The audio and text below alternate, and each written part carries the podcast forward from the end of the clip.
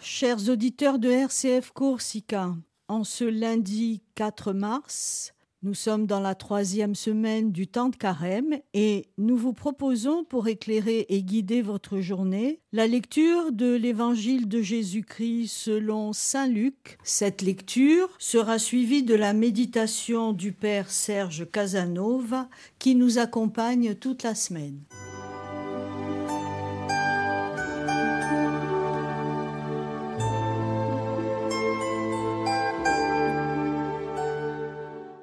La synagogue de Nazareth, Jésus déclara Amen, je vous le dis, aucun prophète ne trouve un accueil favorable dans son pays.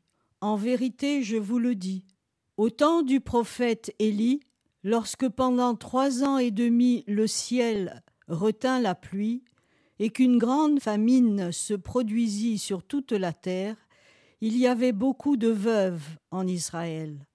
Pourtant, Élie ne fut envoyé vers aucune d'entre elles, mais bien dans la ville de Sarepta, au pays de Sidon, chez une veuve étrangère. Au temps du prophète Élisée, il y avait beaucoup de lépreux en Israël, et aucun d'eux n'a été purifié, mais bien Naaman le Syrien.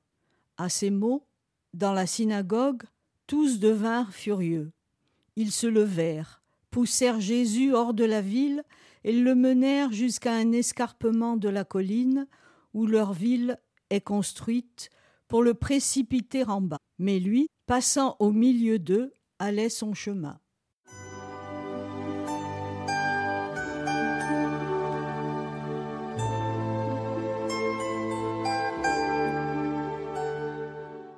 Le carême, 40 jours de préparation à Pâques, est apparu, c'était à la fois pour la réconciliation des pécheurs et le moyen pour les communautés chrétiennes de préparer les adultes au baptême. Le choix de l'évangile de ce lundi de la troisième semaine de Carême semble avoir été amené par la première lecture, tirée du deuxième livre des rois au chapitre 5. La guérison de Naaman.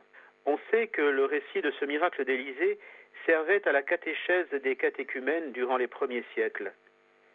Saint Ambroise, un père de l'Église, en est témoin au IVe siècle.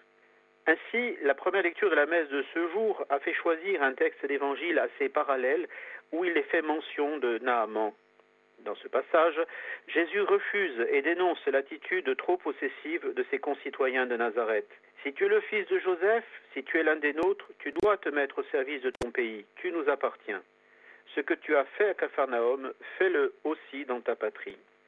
Jésus dénonce cette attitude trop possessive qui ne correspond pas au plan de Dieu. Il explique qu'un prophète n'est pas envoyé pour faire des miracles, il est envoyé pour une mission bien plus grande. Il s'appuie alors sur deux anciens prophètes, Élie et Élisée. En Élie, le ciel fut clos pendant trois ans et demi, de sorte que le pays connut une terrible sécheresse. Lorsqu'il eut faim, le prophète ne fut pas envoyé à une femme d'Israël, mais à une veuve d'un village païen, Sarepta de Sidon. Élie obtint au profit de cette veuve un très grand miracle.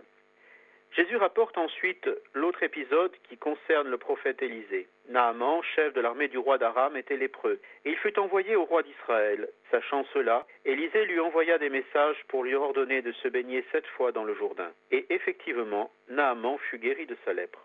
Avec ces deux récits, Jésus veut faire comprendre à ses concitoyens qu'ils ne doivent pas agir de manière possessive, mais accepter d'ouvrir leur cœur à la dimension universelle du dessein divin. Ils ne doivent pas vouloir tout conserver pour eux-mêmes. Ils ne doivent pas chercher à prendre, mais à donner. Cet évangile nous offre un enseignement important.